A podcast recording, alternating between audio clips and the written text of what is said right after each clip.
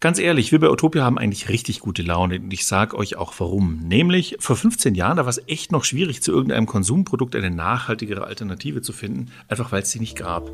Und Shops, die sowas verkauften, die gab es irgendwie auch nicht. Und heute, da ist es ganz anders und daher auch unsere gute Laune. Dass das aber so erfreulich anders heute ist, das verdanken wir Unternehmerinnen, die nachhaltige Produkte verfügbar machen. Und mit einer von ihnen sprechen wir heute. Der Utopia Podcast. Einfach nachhaltig leben. Hallo, hier sind heute sowohl Andreas. Genau, als auch die Frenzi aus der Utopia-Redaktion und wir freuen uns total, dass ihr uns heute wieder zuhört. Ja, aber bevor wir zu unserer Gästin kommen, und ich habe es extra gecheckt, der Duden kennt das Wort Gästin und deswegen nenne ich sie auch so. Also bevor wir da mal ins Gespräch gehen, kündige ich gleich schon mal die Frage an, die wir am Ende des Podcasts beantworten wollen, nämlich, was bringt der klimaneutrale Versand? Haha, natürlich ein Wortspiel, denn die Frage ist halt, bringt's das überhaupt? Und das passt ja auch voll zu unserem heutigen Thema. Genau, denn heute haben wir eine spezielle Gästin bei Utopia, nämlich Mimi Sewalski. Und die ist seit rund zehn Jahren Geschäftsführerin des Avocado Stores. Und was genau das für ein Shop ist und wie nachhaltig er ist, darum soll es heute gehen. Ja, und von mir als Chefredakteur muss es hier einen Transparenzhinweis geben, nämlich die Green Lifestyle Group ist eine Beteiligungsgesellschaft, die auch an Atopia beteiligt ist, ebenso aber am Avocado Store. Ich möchte aber betonen, dass das reine Beteiligungen sind, die keinen direkten Einfluss auf die jeweiligen Unternehmen haben und dass wir dieses Interview auch geführt hätten, wenn das nicht der Fall wäre. Genau, und jetzt geht's los. Hallo Mimi, willkommen im Utopia Podcast und vielen Dank, dass du heute Zeit hattest und bei uns vorbeigekommen bist. Danke für die Einladung. freue mich total, dass ich hier sein darf. Sehr schön. Okay, dann äh, fragen wir vielleicht gleich mal ganz platt, was ist denn der Avocado Store überhaupt? Also ist es nicht irgendwie direkt ein Shop, aber irgendwie ist es auch ein Hersteller oder gibt es da Hersteller, die über euch verkaufen? Kannst du das Prinzip in wenigen Worten erklären? Also ohne, dass es so eine Werbebroschüre ist? Ja, also erstmal, wir verkaufen alles außer Avocados. Ähm, wir sind eine Art grünes Amazon, das heißt ein Marktplatz. Kleine Ladengeschäfte, äh, Shops, Brands, DesignerInnen verkaufen mhm. über uns mhm. und stellen ihre Produkte selbst ein und verschicken auch selbst. Cool. Ich habe ja tatsächlich auch schon so eine Formel gehört, Avocado wäre das Amazon der Nachhaltigkeit. Ich habe es jetzt von dir gehört. Ähm, kannst du damit eigentlich gut leben? Weil Amazon, da gibt es ja auch viele Leute, die dann ein Problem mit haben. Ja, also normalerweise sage ich nicht so gerne, dass wir ein grünes Amazon sind, aber es, ich merke, dass die Leute es halt besser verstehen. Also weil das Wort Marktplatz ist halt oft nicht so bekannt.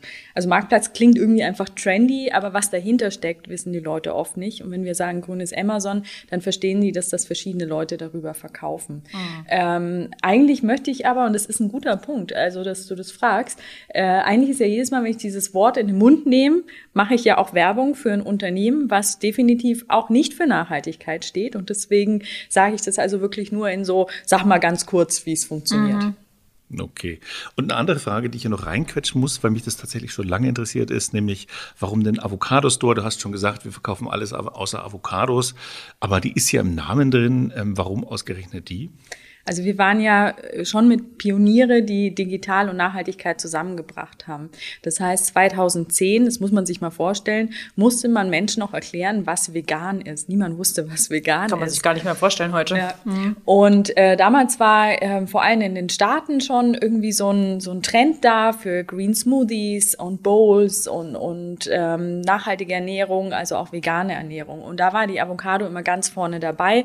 Ähm, viele VeganerInnen, die jetzt zuhören, hören, die wissen auch, die Avocado zum Beispiel verhilft einem zu wahnsinnig leckeren Mousse au Chocolat oder irgendwelchen Torten und ist eine ganz tolle Frucht äh, für die vegane Ernährung.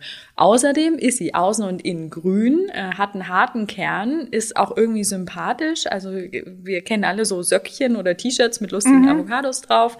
Und da dachten wir, okay, nehmen wir diese Frucht als ähm, Symbol, als Symbolfrucht für das, was wir sein wollen. Wir wollen zeigen, dass Nachhaltigkeit nicht wehtut, dass es auch immer ein bisschen drauf ankommt, dass es nicht ja, nein oder schwarz-weiß ist, auch in der Definition, was ist Nachhaltigkeit, sondern dass man einen Diskurs führen muss. Und dafür ist heute, also ich muss auch sagen, wir werden oft gefragt, warum ändert ihr den Namen jetzt nicht? Mhm. Äh, weil in zehn Jahren hat sich viel getan. Wir wissen alle, wie, wie schlecht die Avocado oder der Avocadoanbau eigentlich ist. Und also wir ändern den Namen nicht, weil gerade darum geht's, diesen Diskurs zu führen, zu sagen, es kommt nicht drauf an. Und welche Avocados könnte ich denn jetzt noch essen? Und warum ist sie trotzdem eine gute Frucht? Mhm. Und das, also finde ich einen sehr spannenden Ansatz und ich finde es auch immer toll, weil ich ähm, darüber halt ganz toll auch über Nachhaltigkeit mit Menschen sprechen kann, wenn diese Frage kommt. Ja, vor allem ist ein Avocado an sich ja nicht schlecht, ne, sondern eher. Also ich habe mir das ja tatsächlich in der genauen Recherche mal angeschaut und musste mich dann selber davon überzeugen lassen, also weil ursprünglich glaubte ich das nicht, dass die Avocado, wenn man sie tatsächlich als Ei oder Fleischersatz hernimmt, in allem besser abschneidet. Nur mhm. wenn man mhm. sie halt zu Fleisch oder Ei isst, dann, dann ist das nichts. Genau, okay, also der Avocado Store ist ein Portal für nachhaltige Produkte. Also eher sowas wie ein Marktplatz, hast du ja vorhin schon gesagt. Und wie macht ihr das dann? Also wie wählt ihr die Anbieter bzw. die Menschen aus, die ihre Produkte über euch anbieten? Ja, also es ist äh, relativ kompliziert. Also die Anmeldung ist leicht, aber was wir dann dahinter im Prozess haben, ist relativ kompliziert. Also als Anbieterin, ich sage jetzt mal Anbieter, das heißt, es sind alle, die bei uns verkaufen, ähm, musst du dich bei uns bewerben. Du musst quasi einmal ein Statement ausfüllen, warum du nachhaltig bist. Ähm, das ist quasi ein Formular. Ähm, wir fragen auch nach, welche Produkte verkauft werden. Also auch, es gibt ja auch AnbieterInnen, die verschiedene Marken auch verkaufen. Dann dann wollen wir auch diese Marken wissen. Ähm, dann haben wir ja zehn Kriterien der Nachhaltigkeit. Das heißt, wir fragen, welche Kriterien glaubt ihr sind erstmal im Groben mhm. erfüllt, ähm, weil wir nicht sofort in die Tiefe gehen wollen, weil das äh, machen wir dann eher zum späteren Zeitpunkt. Und ähm, wenn der, wenn dann die Marke oder die AnbieterInnen ähm, quasi ein Go von uns kriegen, dann dürfen sie weitergehen. Das heißt, äh, da muss man auch bedenken, wir sind ja online, dann muss man auch sowas wie Zahlungsanbieter Sachen ausfüllen. Also wir haben äh, eine Art Treuhandkonto, das heißt, äh, nicht wir greifen auf die Gelder zu, mhm. sondern da gibt es einen Anbieter, der sich drum kümmert. Dann wird das gemacht und dann geht es quasi darum, wenn das alles erledigt ist, darf ähm, der Anbieter quasi seine Produkte hoch hochladen.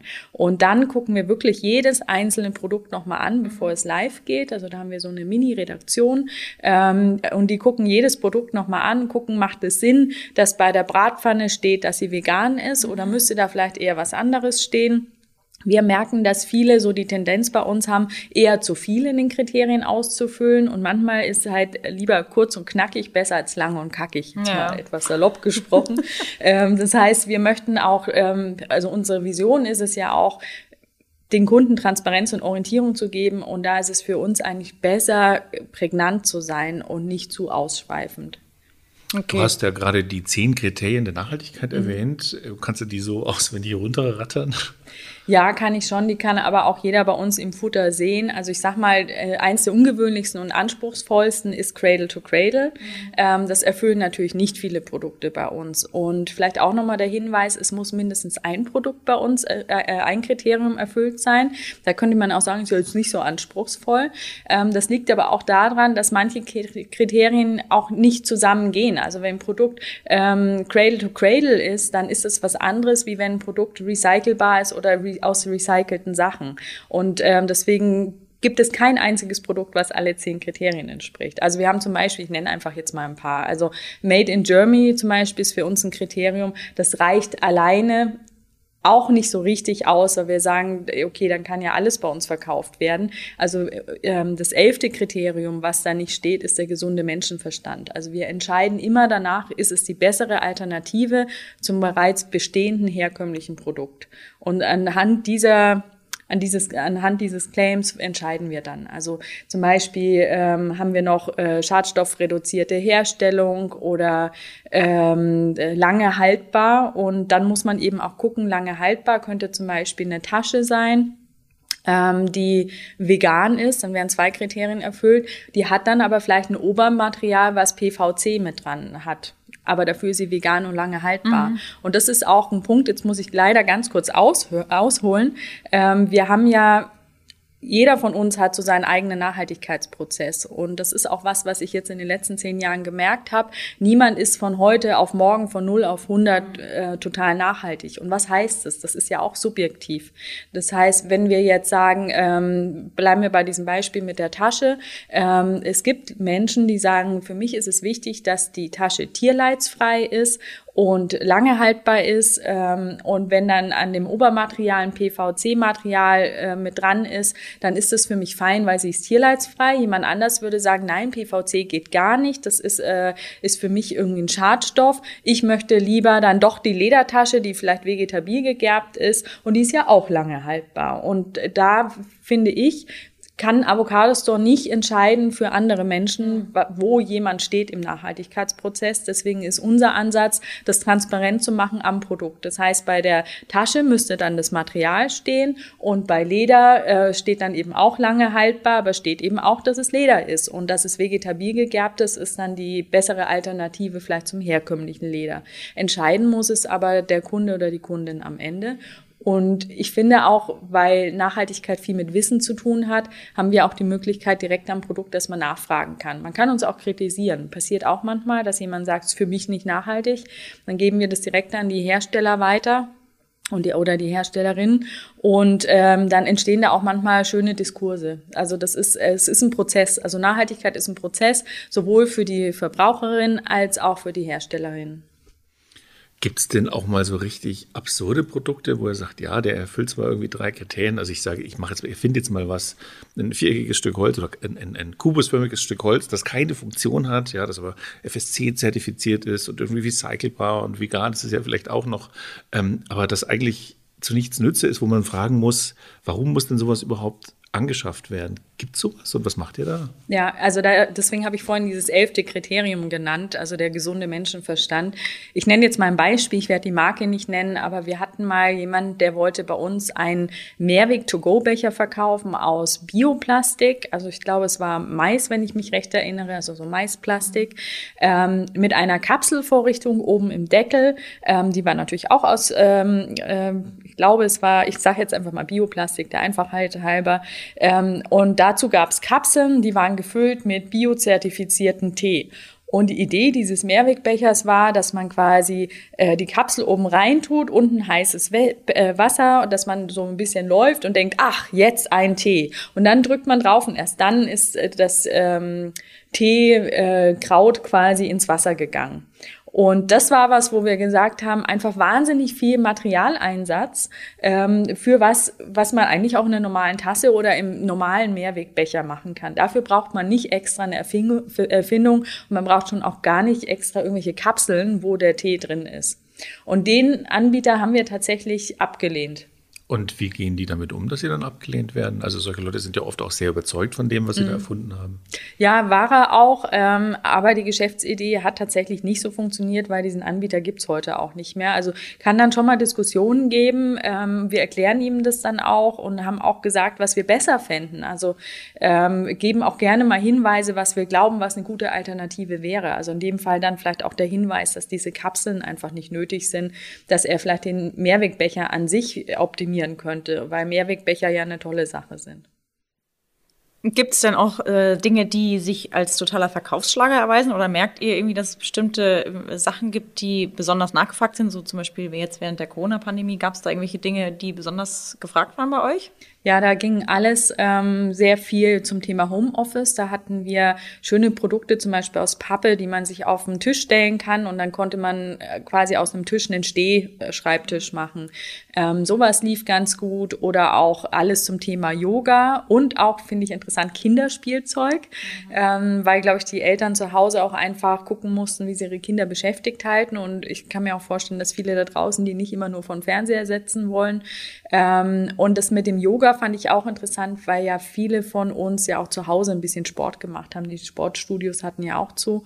Und da haben wir viele Leute gemerkt, die gefragt haben ähm, nach Materialien, also was sind gute Yoga- oder Sportklamottenmaterialien ähm, oder auch Yogamatten war ein großes Thema oder auch so ähm, Seile und sowas, wo man selber Kraftübungen mitmachen kann, also Equipment zum mhm. Thema Sport.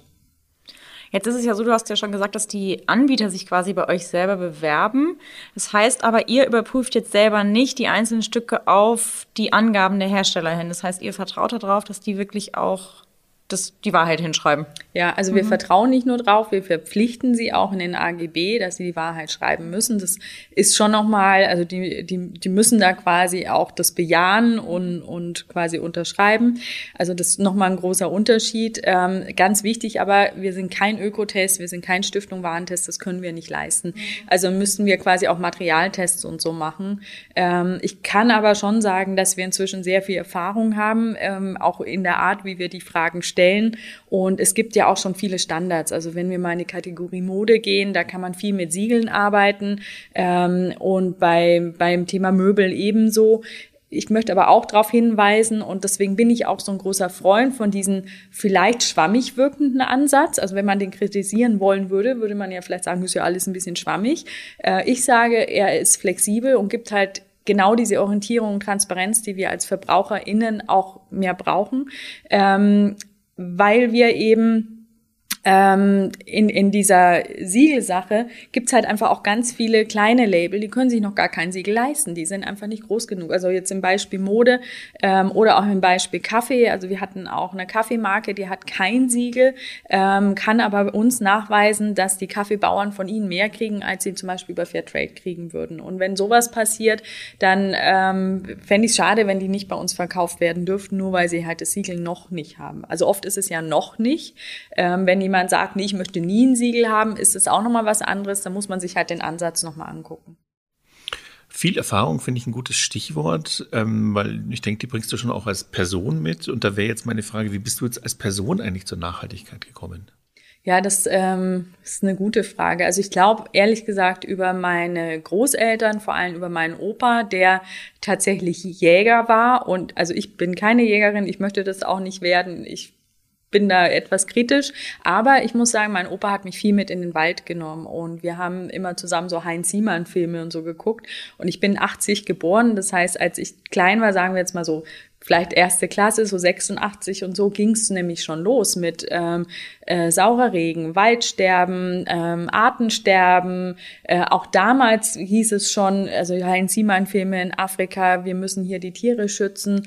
Ähm, und ich frage mich immer, was ist eigentlich in der Zwischenzeit passiert? Also wie konnte das, wie konnte uns das als Gesellschaft passieren, dass, also ich bin jetzt 41, ne, bleiben wir bei sechs Jahren zu 41, was in, in dieser Zeit ist passiert? Und es war eigentlich eine Frage, die ich mir schon immer gestellt habe. Und als ich acht war, habe ich in einem Dorf gewohnt in Niedersachsen. Da war einfach oft so ein bisschen Müll auf der Straße. Und da haben Freunde und ich angefangen, da Müll aufzusammeln. Wir haben den Club der Mülleimer gegründet. Also die Namensgebung hatte ich damals auch schon nicht so richtig drauf. Ähm, und am Ende waren wir 100 Kinder und sind da quasi durch die durch das Dorf und die Nachbardörfer gezogen und haben tatsächlich von Autobatterien über einmal dachten wir haben Giftmüllfass gefunden, aber es war dann einfach nur ein Fass. Äh, da war mal Öl drin drin. Also wir haben das dann quasi alles gesammelt und haben dann einen Preis von der Stadt Hannover bekommen und im Rahmen dieses Preises durften wir zu Greenpeace, wir durften in eine Kläranlage und da bin ich wieder bei Nachhaltigkeit hat viel mit Informationen zu tun und ist ein Prozess. Ich habe da so viel gelernt über wie hängen Sachen zusammen Damals war FCKW ein großes Thema, dass ich da eigentlich nicht mehr zurück konnte. Und das heißt, es hat mich eigentlich immer beschäftigt, nicht beruflich, bin lustigerweise nicht auf die Idee gekommen, das beruflich zu machen lange, äh, sondern privat. Also ich habe mich immer irgendwie privat für Naturschutz äh, und Umweltschutz engagiert. Ja, und zur Avocado Store bin ich gekommen nach vielen, vielen Umwegen in der Werbung, Startups in Tel Aviv, Gastronomie. Also ich habe auch Restaurant gemacht, bevor ich zu ähm, Avocado Store gekommen bin, auf einer nachhaltigen Veranstaltung, wo ich quasi einen Good Shop mit äh, gemacht habe. Und ähm, da hat mich der Gründer angesprochen. Ich bin, äh, habe dann als Freie dort angefangen und der Gründer ist dann ausgestiegen und ich bin dann geblieben. Und ich glaube, ein Jahr später war ich dann Geschäftsführerin. Mhm. Ich finde es interessant, was du sagst zu den 80er Jahren. Ich bin ja noch mal zehn Jahre älter und im Prinzip alles, was damals oder im Prinzip alles, was heute zum Thema Nachhaltigkeit und Notwendigkeiten bekannt ist, war damals schon bekannt. Und tatsächlich haben wir da 40 Jahre lang nichts gemacht. Und ich sehe da schon einen entscheidenden Unterschied da drin. Damals sind die Grünen oder überhaupt Menschen, die sich für Ökologie interessiert haben oder die das auch propagiert haben, die sind wie Verrückte teilweise wie Terroristen behandelt worden. Es gibt so ein paar Fernsehsender, die zeigen noch Nachrichtensendungen von damals. Und wenn man sich das anschaut, das ist, das ist wirklich unglaublich, wie, wie sich da konservative Teile der Gesellschaft auch beinahe gewaltbereit gewehrt haben. Ja. Und insofern finde ich, dass wir zumindest in der Sache weiter sind. Ja. Ja, das stimmt. Also sind wir schon, aber ich muss auch sagen, äh, bei dem Beginn von Avocado Store, ich wurde so oft ausgelacht. Ich wurde auch einmal von der Online-Marketing-Agentur, da könnte ich jetzt fast den Namen nennen, aber ich mache es nicht, äh, quasi rausgeschmissen, weil ich gesagt habe, ähm, ich hätte gerne eine Topic-Page zum Thema vegane Schuhe. Auch ich glaube, das war 2000 zwölf vielleicht 13, also ist jetzt noch gar nicht so lange her. Und da haben die gedacht, ich spinne und haben gesagt, also nee, also so einen Scheiß machen wir nicht und sind dann gegangen. Also ich wurde wirklich quasi rausgeschmissen, ähm, weil die dachten, ich bin jetzt total die Ökotruller, die äh, irgendwie fernab der Realität lebt. Und ähm, das hat lange gedauert, finde ich, bis das Thema jetzt hier mal ein bisschen mehr in den Medien ist. Und ich glaube, wir haben Fridays for Futures da auch sehr, sehr viel zu verdanken. Also kann ich nur sagen, ist für uns gefühlt bei Avocados auf jeden Fall eine Beschleunigung. Und ich finde auch, also ich höre viel Radio, ähm, kein Tag vergeht, ohne dass das Thema im Radio kommt. Und es freut mich sehr. Sehe ich genauso. Ich glaube auch, dass wir da Fridays for Future oder auch Greta ganz viel Öffentlichkeitsarbeit sozusagen ähm, zu verdanken haben. Ähm, wie viele Mitarbeiter hatten Avocado Store heute? Wir haben letzte Woche die 70 geknackt. Na, das ist doch mal ganz ordentlich für Ökotrullern. Ja. ja, also wir waren stark am Wachsen, auch während Corona. Also kann ich auch nochmal einen Satz dazu sagen. Es ging bei uns erstmal in Corona richtig bergab. Also als der erste Lockdown war, ähm, bisschen Arsch auf Grundeis, auf gut Deutsch gesagt.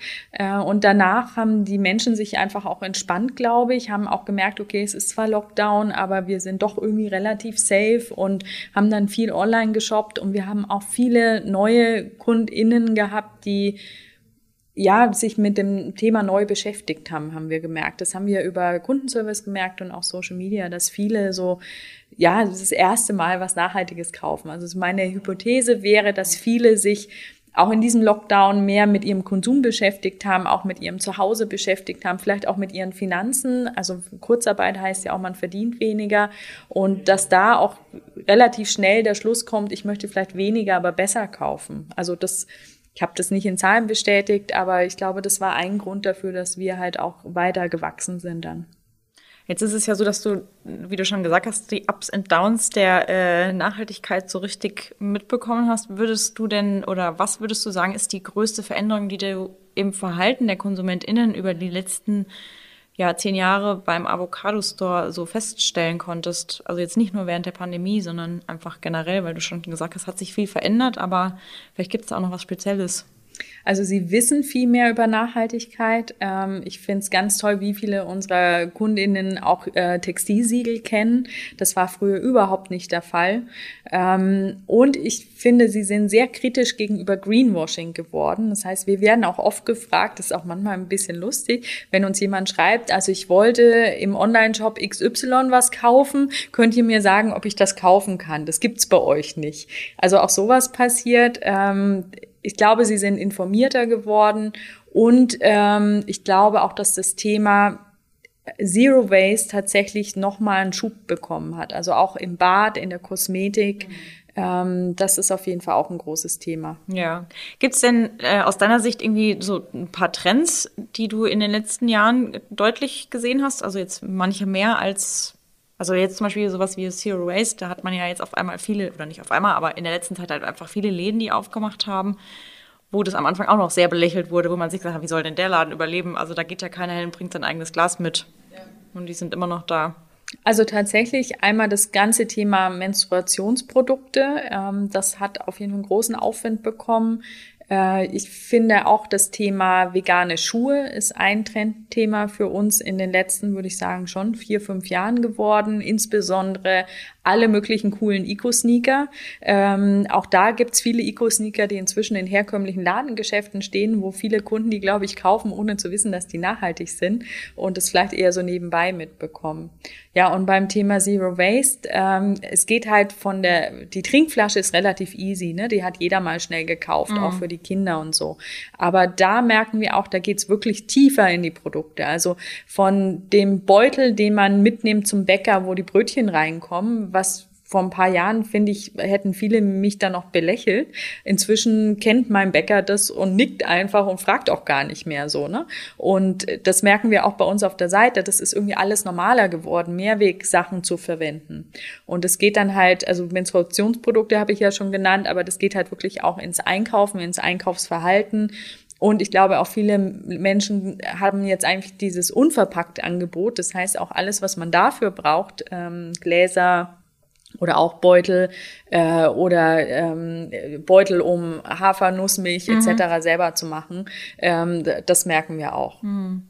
Ja, ich bin da letztens auf Zahnputztabletten gestoßen und die will ich jetzt unbedingt mal ausprobieren, weil ich das total lustig finde. Weil es halt, also man putzt ja seine Zähne und hat jetzt nicht großartig viel Spaß am Zähneputzen, aber das ist auf jeden Fall ein Aspekt, äh, der Spaß machen könnte. Deswegen ist das das, was ich mir als nächstes aus dem Unverpacktladen hole. Also es macht tatsächlich Spaß, da drauf zu beißen. Mhm. Ich muss aber ehrlich zugeben, dass mir die Zahncreme trotzdem lieber ist. Aber mhm. es ist super für Reisen zum mhm, Beispiel, genau. weil es wenig Platz mhm, braucht. Genau. Du bist ja vor allem Unternehmerin, ne? 70 Mitarbeiterinnen, da hat man natürlich eine Menge Verantwortung ähm, und auch ein Gefühl dafür, irgendwie in der Wirtschaft läuft alles gut oder schlecht. Was würdest du denn sagen? Bringen wir Nachhaltigkeit als Land und als Wirtschaft eines Landes gut auf den Weg oder eher nicht? Wie viel Zeit haben wir? okay. Ähm, ja, eher nicht. Also ich habe gerade schon gesagt, was ist eigentlich in den letzten 30, 40 Jahren passiert? Also aus meiner Sicht wirklich, wirklich, wirklich zu wenig. Ich bin selbst auch im, ähm, in, verschiedenen Ausschüssen der Handelskammer in Hamburg und ich muss auch sagen, da sind wahnsinnig viel engagierte Leute, aber diese Bürokratie, die dahinter steckt. Ähm, ich bin auch, also ich bin zum Beispiel begeistert, dass wir im Lieferkettengesetz weitergekommen sind. Inhaltlich finde ich es aber immer noch ein bisschen lasch. Also immerhin sind wir da mal weitergekommen. Das war wirklich eine positive Überraschung. Aber es ist ja nicht so, dass es jetzt wirklich wahnsinnig viel erstmal bringt. Also ich habe das Gefühl, dass wir tatsächlich das deutsche Klischee der Bürokratie so ein bisschen erfüllen, ähm, dass wir nicht so agil sind, wie das vielleicht andere Länder wären. Ähm, und was ich eigentlich am schlimmsten finde, und wenn ich jetzt Bundeskanzlerin wäre, würde ich das sofort machen. Ich finde, wir sollten die kleinen grünen Start-ups auch im Sinne der Gemeinwohlökonomie ähm, erstens mehr pushen, zweitens mehr zeigen, was die gut machen und dann vielleicht auch die anderen Unternehmen auch tatsächlich mal abstrafen, die es nicht gut machen. Also man kann ja neg also äh, negativ bestrafen, indem man die schlechten Unternehmen zum Beispiel sagt, okay, ihr müsst irgendwelche Extrasteuern zahlen, aber viel klüger wäre es doch aus meiner Sicht, wenn man vielleicht die guten Unternehmen auch mal pusht. Also Sozi also wenn ich jetzt auf die Gemeinwohlökonomie gucke, dann könnte man doch alle Social Startups, alle Green Startups, alle grünen Unternehmen, denen könnte man ja auch mal Steuern erlassen. Oder man könnte ihnen irgendwelche Förderung geben, vor allem in der Gründungsphase. Und ich habe das Gefühl, dass man als nachhaltiges Unternehmen irgendwie eigentlich immer mehr leisten muss als ein herkömmliches Unternehmen, weil man ja auch kleinere Margen hat. Man nimmt auch bestimmte Kosten in Kauf, weil die selbstverständlich sind. Also Beispiel Ökostrom oder ähm, nachhaltige Büroausstattung, das ist oft ja leider auch teurer. Ähm, und ja, irgendwie wird man ja es klingt jetzt so nach Jammern. Ich will nicht jammern, weil ich das gerne tue. Ähm, aber es wäre eine gute Maßnahme vom Staat dann zu sagen, pass mal auf, wenn ihr das alles tut, kriegt ihr eine Förderung oder ihr kriegt bestimmte Vorteile. Und das passiert halt wirklich wenig. Es gibt auch wenig grüne Preise. Also es kommt jetzt mal alles so ein bisschen äh, für Startups. Also es gibt zum Beispiel einen Green Product Award, den finde ich eine ganz tolle Einrichtung. Ähm, aber so richtige Förderung ist ein bisschen mau. Oder auch eine Kennzeichnung auf Produkten. Dieses Produkt tut das gut für die Umwelt. Fände ich super, mega. Mhm, ja, da warte ich auch drauf, diese ganzen Kennzeichnungen. Ähm, jetzt wollte ich aber auch noch ein bisschen kritisch nachfragen. Und zwar ist äh, ja so, dass Onlinehandel und auch dabei der Avocado-Store ja ähm, dazu auch beiträgt, so lokale Hersteller oder kleine Ladeninhaber in, in den Innenstädten in Anführungszeichen kaputt zu machen, einfach weil die KonsumentInnen dann wahrscheinlich bequemlicherweise zu Hause bestellen. Ähm, und dann ist es so, dass irgendwann die Innenstädte leer sind. Ist es denn so, dass wie seht ihr das denn beim Avocado Store? Also es ist ein Thema, das liegt mir echt sehr am Herzen. Ich bin in der kleinen mittelfränkischen Stadt Ansbach geboren. Ähm, falls da jemand noch nicht war, das ist eine ganz süße kleine Stadt. Ähm, Kaspar Hauser kommt daher, es kennen vielleicht welche, aber ich glaube, dafür haben wir jetzt nicht die Zeit. Also Ansbach ist auf jeden Fall eine Stadt mit einer kleinen Altstadt, wo schon auch ein bisschen Ladensterben ist. Also da steht immer wieder was leer. Da wurde so eine Art Shopping Mall in der Nähe gebaut und da ist jetzt alles drin und seitdem stirbt die Altstadt ein bisschen.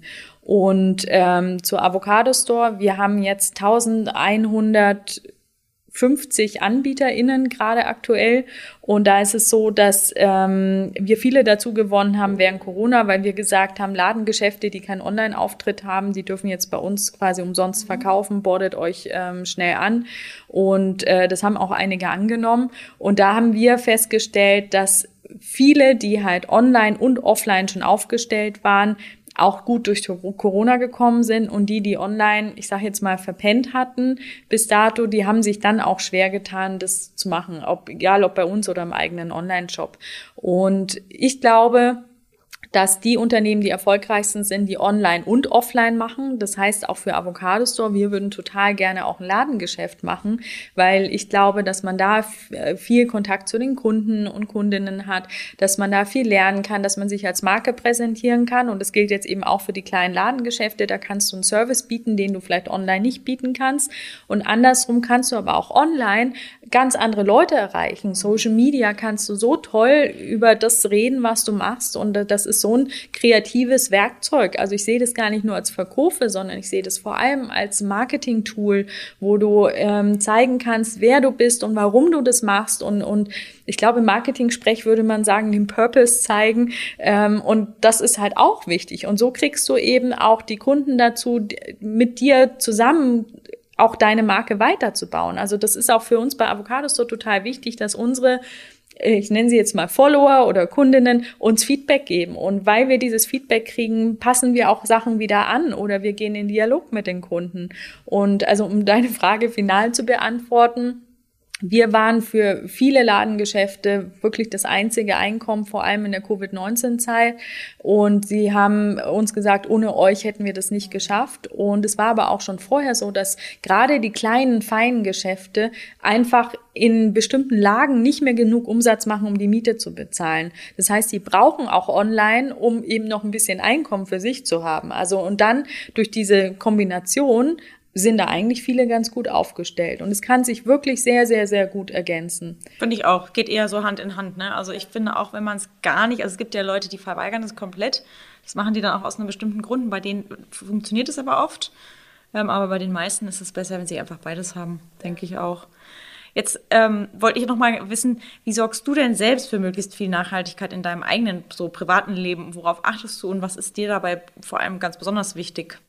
Ich finde immer mal wieder so neue Baustellen. Ähm, also zum Beispiel, ich, also ich wohne in Hamburg-Ottensen, das ist quasi ein sehr dicht ähm, besiedelter Stadtteil und ich habe einen kleinen Balkon glücklicherweise. Und ich habe halt ähm, vor ein paar Jahren da einfach irgendwas hingepflanzt, was ich schön fand. Ne? Ich habe unten ein Blumengeschäft ähm, und da gibt's auch viele andere Blumengeschäfte und inzwischen achte ich da zum Beispiel mehr drauf. Ich pflanze nur noch wilde Bienenpflanzen zum Beispiel. Ähm, verwende besondere Erde, überlege mir auch, wie gieße ich wann ähm, und versuche also auch da jetzt, es ist jetzt quasi mein neuestes Projekt, deswegen habe ich das als erstes gesagt, also nachhaltiger Balkon.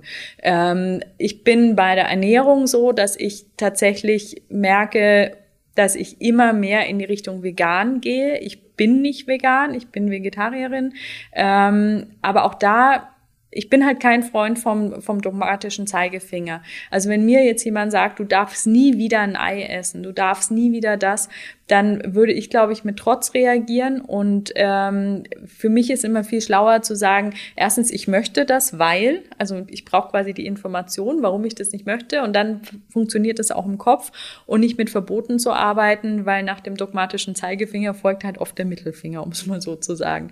Also das heißt, äh, Ernährung ist für mich immer noch ein Thema, wo ich gerne mehr äh, noch in die nachhaltigere Ernährung reingehen möchte. Also ich äh, esse viel regional, ich esse ausschließlich Bioprodukte, aber es kann schon sein, dass ich halt noch mal einen Käse oder so esse. Mhm. Ähm, da hätte ich übrigens kurz einen kleinen Tipp. Ähm, also wer noch mal so Käse oder sowas essen möchte, ich bin großer Fan von Crowdfarming geworden, weil man da auch noch mal so kleine besondere Sachen entdeckt. Ähm, ich hatte zum Beispiel ein äh, Schaf in Spanien und äh, habe quasi einem Bauern in Spanien durch meinen Crowdfunding-Beitrag erlaubt, seine besonderen Schafe, es ist eine alte Rasse, weiter zu züchten und dafür kriege ich einmal im Jahr einen Käse zugeschickt. Und könnte man jetzt auch sagen, ist das ökologisch wertvoll, dass der Käse geschickt wird? Das stimmt. Aber ähm, ich finde es so toll, dass dieser Bauer eben diese Schafe rettet. Und ähm, übrigens schmeckt der Käse auch sehr gut. Genau. Ähm, Also das ist sowas, wo ich sage, okay, da würde ich gern mehr in die Richtung gehen. Und ansonsten finde ich das Thema Wohnen ganz interessant. Ich beschäftige mich auch gerade damit, äh, ich möchte mein Wohnzimmer streichen. Welche Farben sind jetzt eigentlich nachhaltig? Das ist so ein Thema, da kenne ich mich überhaupt nicht gut ganz aus. Ganz schwierig, ganz schwierig. Genau. Ähm, und ich habe ja in meinem Buch da auch schon drüber geschrieben und habe schon gemerkt, oha, das ist ein interessantes Thema. Äh, ich war dann so beim Thema Lehmfarben und habe gemerkt, das ist auch nicht überall geil. Und mein Vermieter zum Beispiel sagt, er möchte das nicht keine Lehmfarbe. Also muss ich wieder eine Alternative suchen. Und da merke ich, man kann eigentlich, was ich vorhin schon meinte, das ist so ein Prozess, der hört halt einfach nicht auf. Also ich mache jetzt seit zehn Jahren, kenne ich wirklich gut nachhaltige Produkte, ja. Und es gibt auch Sachen, da gibt es einfach noch keine Produkte. Also der nachhaltige Duschvorhang ist auch so ein Thema, was mich ja, beschäftigt. Ja, ist auch so was, was wir gesucht haben. Wir haben letztens die Luftmatratze verzweifelt gesucht, nachhaltig. Ja, also es gibt noch, gibt noch etliches, es gibt noch mhm. etliche weiße ja. Stellen, wo mhm. noch Platz wäre und sicherlich auch in, in deinem Shop Platz wäre, das dann mhm. ähm, zu verbreiten. Jetzt hast du ja so ein paar Dinge aufgezählt, was du so nachhaltiger machst und so. Wir hören oft von unseren LeserInnen, dass die sich manchmal gestresst und überfordert fühlen, weil, also nur, geh mal nur mal auf Utopia, wir machen ja tausende von Themen und dann ähm, stellen die sich halt die Frage, oh Gott, wo soll ich nur anfangen? Das ist ja schwierig und das ist ein Problem und da müsste ich was anders machen. Und gerade in der Corona-Zeit haben wir wirklich das Gefühl gehabt, dann, dann müssen die Leute auch noch im Lockdown sein, haben Probleme mit der Arbeit, haben Probleme mit ihrer Lebensfinanzierung und dann kommen wir auch noch mit dem Zeigefinger und sagen, jetzt geh, geh aber bitte nicht und hol dir noch einen To-Go-Becher. Ähm, und da finde ich es schon wichtig, dass man den Menschen klar macht, naja, du musst nicht perfekt sein, also nicht perfekt zu sein oder eben zum Beispiel ähm, eine etwas kompliziertere Lösung wie den Käse aus Portugal, Spanien, Spanien, Spanien mhm. ähm, da zu bekommen. Also ist ja auch eine schöne äh, Geschichte. Aber was wären denn deine Ratschläge, wie man sozusagen ungestresst mal anfangen kann, nachhaltiger zu werden? Also es klingt jetzt sehr banal, aber ich würde einfach mal da anfangen, wo, es resoniert, sagt man doch so schön. Also das heißt, äh, wenn jemand das Gefühl hat, irgendwie beim Thema Einkaufen, da und dann fängt man mal mit einer Sache an. Also zum Beispiel, man hat immer eine Tragetasche dabei oder man hat immer so kleine Beutelchen dabei, damit man im Supermarkt kein Papiertüte oder Plastikbeutelchen nimmt. Ähm, also kleine Schritte weil ein Schritt führt zum nächsten. Nicht zu viel, also nicht gleich sagen, ich mache die ganze Küche oder meinen ganzen Einkauf, sondern vielleicht einfach mal beim nächsten Einkauf überlegen, wie könnte ich mich vorbereiten, was sind da Sachen, die mich im Supermarkt immer stören, wo ich immer denke, hätte ich jetzt mal das mitgenommen. Ähm, ich hab, kann auch mal kurz erzählen, wie ich gescheitert bin. Es gibt in einem Bio-Supermarkt zum Beispiel auch Mehrwegbehälter für Eier und der ist halt so ein bisschen sperrig. Ich vergesse den immer. Also wirklich immer. Äh, das heißt, äh, da tappe ich dann immer wieder in die gleiche Falle. Für mich wäre jetzt da so ein kleiner Schritt, einfach diesen Mehrwegbehälter vielleicht mal vorne an die Tür zu stellen, wo mein Schlüssel ist, damit ich den dann halt nicht vergesse. Ähm, ein zweiter Punkt ist, man kann halt mit Maßnahmen also man gibt so eine Liste, die man einfach mal abhaken kann. Also zum Beispiel Ökostrom. Also ganz mein wenig Aufwand. Ganz wenig Aufwand, großer Impact. Je mehr das machen, desto größer der Impact. Und es dauert wirklich, ich habe es gemessen, als ich das letzte Mal gewechselt habe, ich sage jetzt nicht wohin, ähm, sechs Minuten hat es gedauert. Also wirklich nicht länger. Also das geht, die kümmern sich um mhm. alles. Die, die, kümmern sich wirklich um da alles. Da steige ich gleich darauf ein und sage, alle umstellen bitte auf Ökostrom. Wir verlinken euch nicht nur diesen Artikel, sondern auch die anderen, die zu diesem Podcast passen, in der Podcast-Beschreibung. Und was wir uns auch merken müssen, ist der Mehrwegbehälter für Eier. Habe ich noch nie gehört, dass sowas gibt. Doch, da gibt diese. Also ich habe auch einen alten und wir haben bei uns ist nämlich genau dasselbe Problem. Wir haben es inzwischen so gelöst, dass wir ähm, den mit einer Lederschnur an der Einkaufstüte sozusagen in die Einkaufstüte reingebunden haben. Ne? Diese kleinen Taschen, die es auch in den Taschen gibt von den Frauen, die immer so groß sind und dann hast du diese kleinen Dinge. Also es funktioniert super, weil dann ist er nämlich jetzt immer mit drin.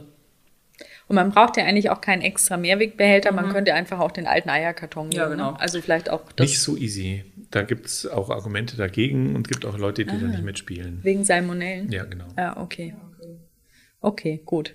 Ähm, Vielleicht noch ein Tipp, einfach auf faire Sachen umsteigen, also fair produzierte Sachen, gerade beim Kaffee, riesen Impact auch, also ist ähnlich wie Ökostrom, finde ich. weil äh, es einfach sehr viel Kaffee gibt, der nicht fair gehandelt ist. Und wenn man da auf fair gehandelten Kaffee umsteigt und vielleicht auch noch Bio, dann hat man auch schon mal einen großen Impact, weil wir alle einfach viel Kaffee trinken. So. Ähm, dann vielleicht noch ein, ein letztes Beispiel.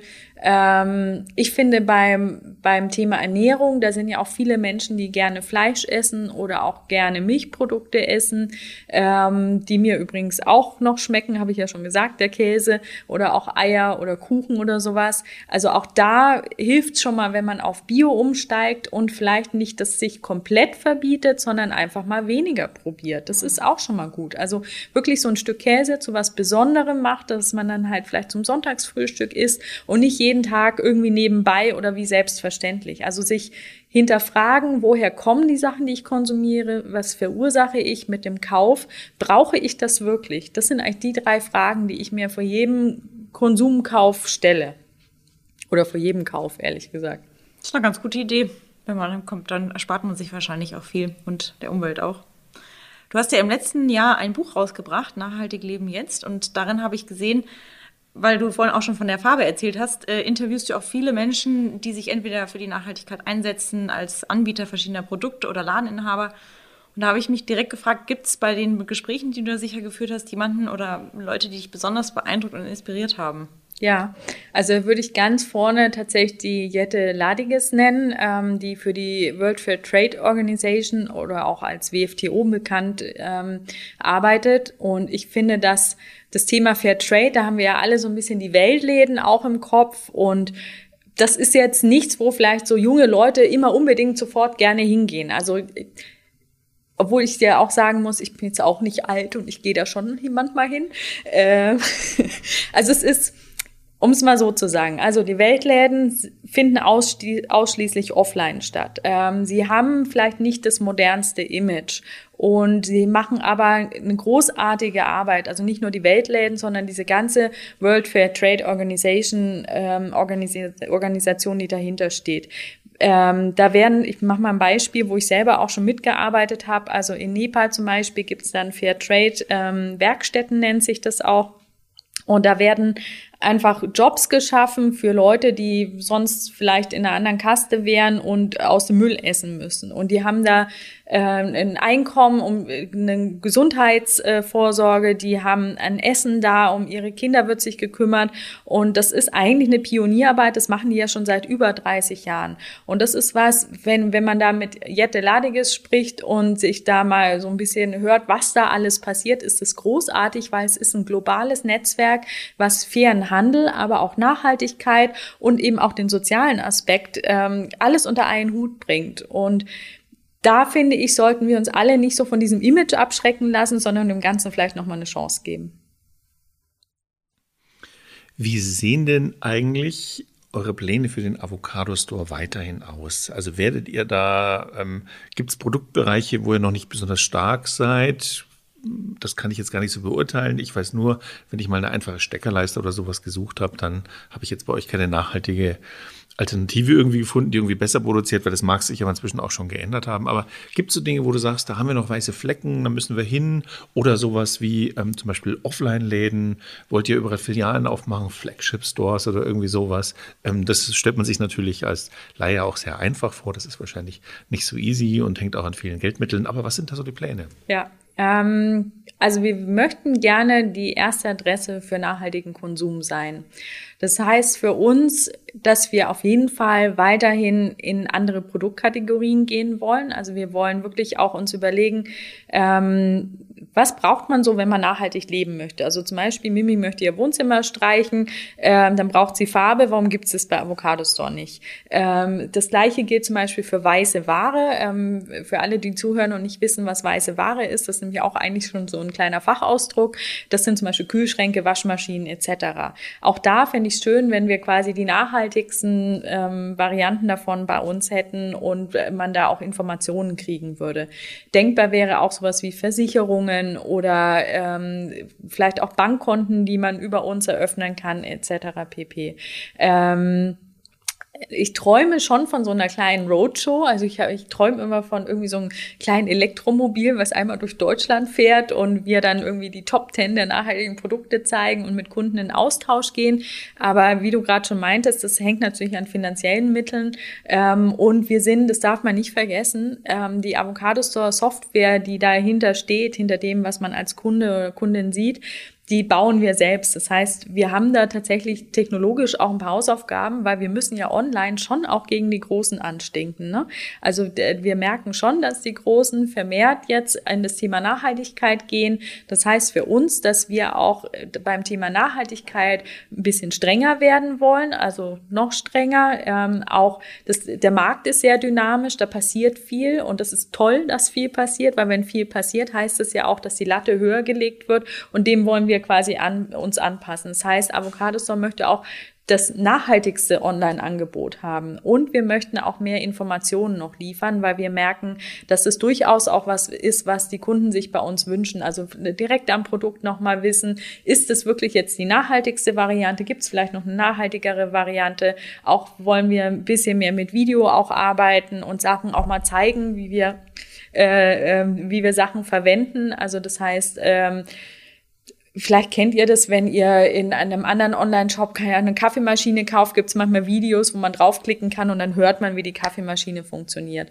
Und sowas ähnliches ähm, möchten wir auch machen, dass wir einfach zeigen, wie man Produkte verwendet. Wie, wie verwendet man einen Rasierhobel, so dass man sich nicht schneidet?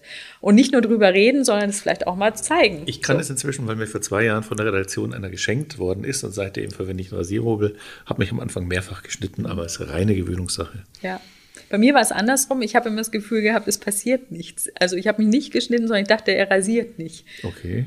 Und also ich habe da auch ein bisschen gebraucht, bis ich das raus hatte. Nee, ich finde Rasierhobel sensationell. Also ich habe immer noch einen ganz alten, zwischendurch habe ich den mal versucht zu verwenden, aber der ist überhaupt gar kein Vergleich. Ja. Ähm, bei Utopia haben wir ab und zu mal eine kritische Frage der Gestalt, dass man sagt, ja, ihr pocht ja so auf nachhaltigen Konsum und ihr sagt, hier gibt es eine nachhaltige Alternative zu diesem oder jenem Konsumprodukt. Aber in Wirklichkeit ist es doch gar nicht die Lösung. Das Problem ist ja unser System. Das Problem ist, dass wir ununterbrochen produzieren und dass wir alle ähm, ja von dieser Produktion so abhängig sind durch, durch unsere Einkommen. Das Problem ist politische Weichenstellung. Ähm, es gibt nicht genug Gesetze. Also bei den Unternehmen zum Beispiel sagen ja viele Unternehmen zunehmend, warum ich reiße mir hier ehrlich gesagt den Arsch auf, um nachhaltiger zu werden. Es gibt aber andere, die machen es nicht, die sparen sich einfach Geld. Aber es gibt keinen Gesetzgeber, der irgendwie sagt, äh, das boykottiere ich so ein bisschen und das fördere ich ein bisschen. Das hast du ja auch am Anfang schon angesprochen. Also da müsste doch mehr getan werden und deswegen wäre das irgendwie alles falsch, was wir machen. Sehe ich natürlich nicht so, weil ich halt der Meinung bin, ja, jeder macht halt seinen Beitrag und das ist halt unser Beitrag. Wie siehst du denn das? Ja. Also ich sehe das so, dass wir keine Zeit zu verlieren haben und einfach an überall kämpfen müssen, wo wir es können. Und ich merke halt einfach, dass es nicht realistisch ist, Leute, die noch nicht mit ähm, Nachhaltigkeit zu tun hatten, von heute auf morgen irgendwie in die Supernachhaltigkeit zu kriegen.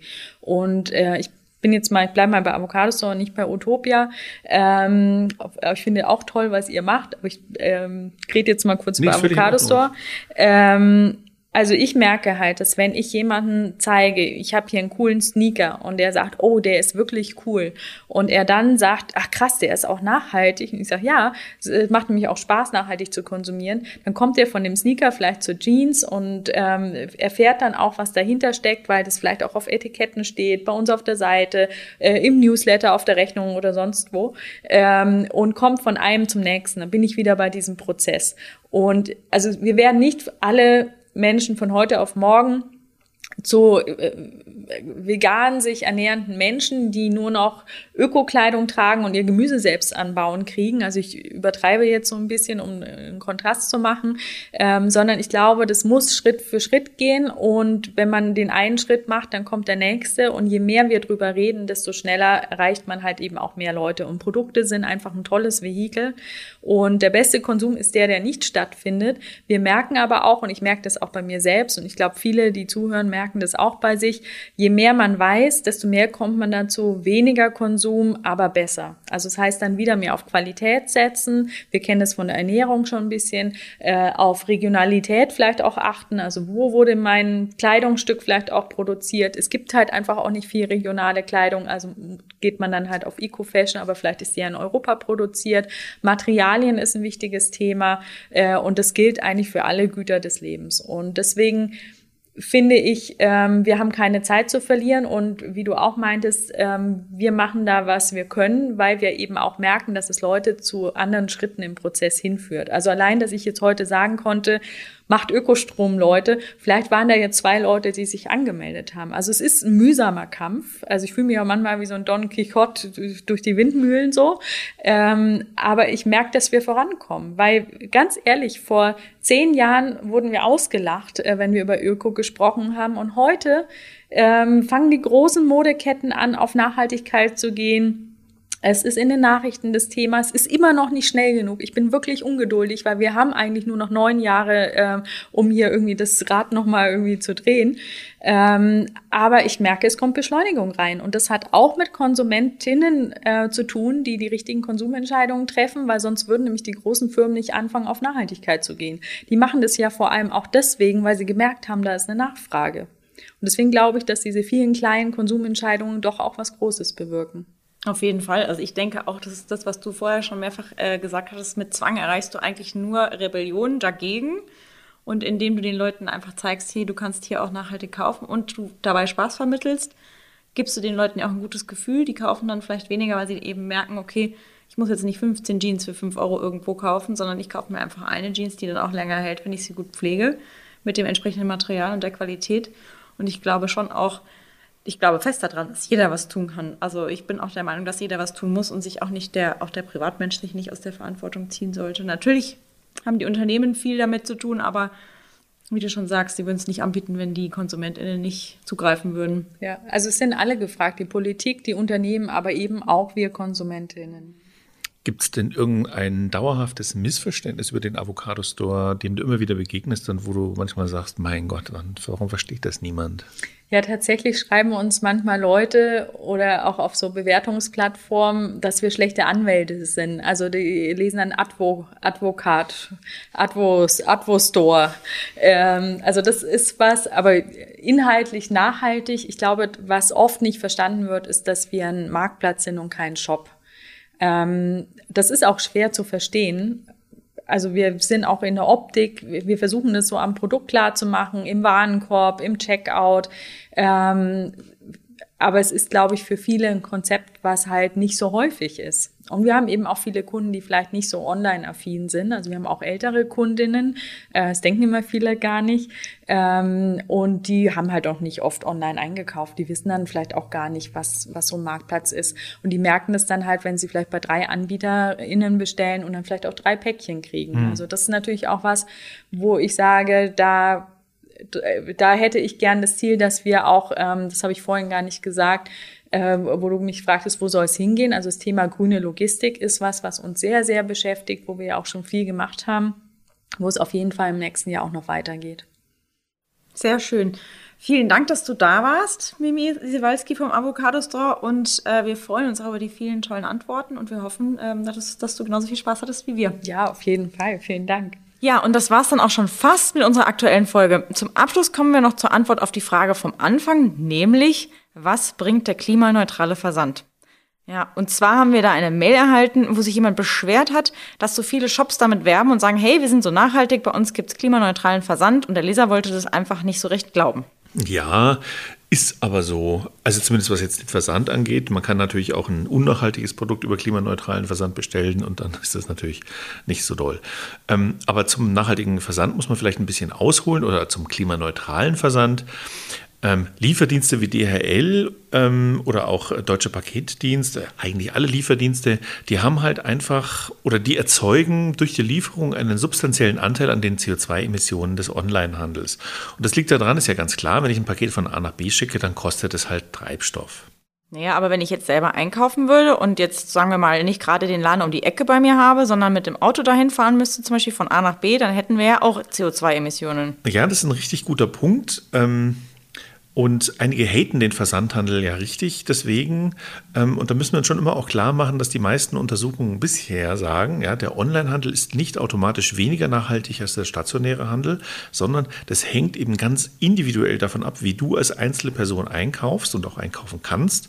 Und natürlich, wie du also wenn du offline einkaufst und wie du online einkaufst, wie jeweils die Situation ist. Wenn du, wenn du extrem auf dem Land wohnst und würdest eine weite Strecke in die Stadt zurückfahren, um was mhm. Bestimmtes zu kaufen, kann es einfach besser sein, dass also ein, ein Lieferwagen kommt, der eh schon fünf andere Trümmer ja.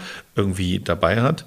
Ähm, aber das alles ändert natürlich nichts an zum Beispiel Problemen, also da geht es jetzt mal nur um Klimaneutralität, das ändert natürlich nichts an Problemen wie, dass ähm, ja, der lokale Handel natürlich da auf diese Weise Kunden verliert. Mhm. Ja. Da muss man eben, da gibt es ja auch schon viele Modelle, dafür sorgen, dass der ähm, stationäre Handel irgendwie auch am Onlinehandel teilnehmen kann. Ja.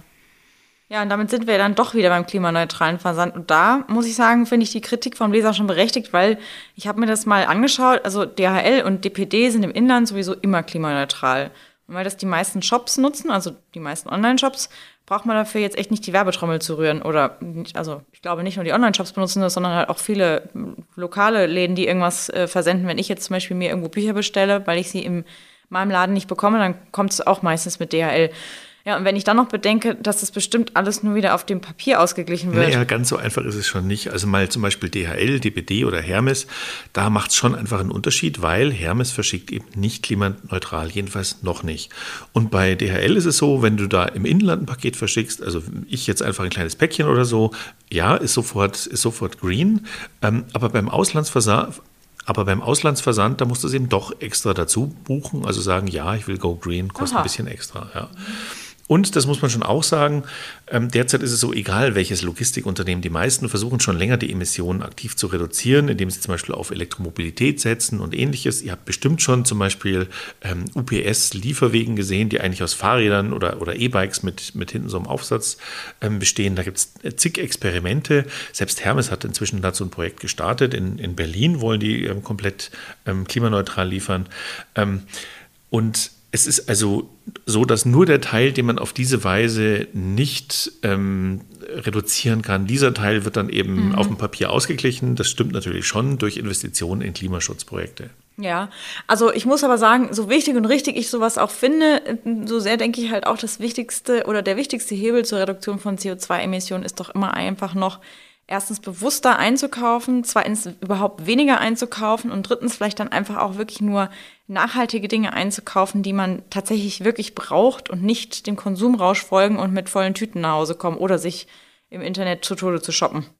Naja, und da kann ich dir ehrlich gesagt am Ende jetzt nur zustimmen. Das ist eigentlich äh, alles, was man über Nachhaltigkeit wissen muss. Hm. So, und bevor ihr nun hoffentlich alle ein schönes Wochenende habt, also wir gehen davon aus, dass ihr uns immer freitags hört, wenn wir rauskommen.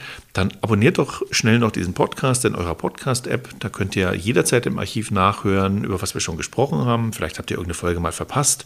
Und natürlich bekommt ihr jeden Freitagmorgen, wenn eine neue Folge erscheint, sofort ein Pop-up. Hallo, hier neue Folge. Unbedingt anhören. Dann verpasst ihr auch nichts. Und falls ihr Wunschthemen, Vorschläge, Fragen oder Ideen habt, dann schreibt uns gerne eine E-Mail an redaktion.utopia.de mit dem Betreff Podcast. Wir lesen wirklich alle eure Mails, wenn sie bei uns ankommen. Äh, auch wenn wir aus Zeitgründen nicht immer antworten können, freuen wir uns trotzdem immer über eure Vorschläge und äh, Fragen, die uns erreichen. Und nächste Woche geht es um einen Ort, an dem ganz viel Nachhaltigkeit möglich ist, nämlich euren Kleiderschrank. Ihr könnt euch schon freuen. Bis dahin. Ciao. Der Utopia Podcast. Einfach nachhaltig leben.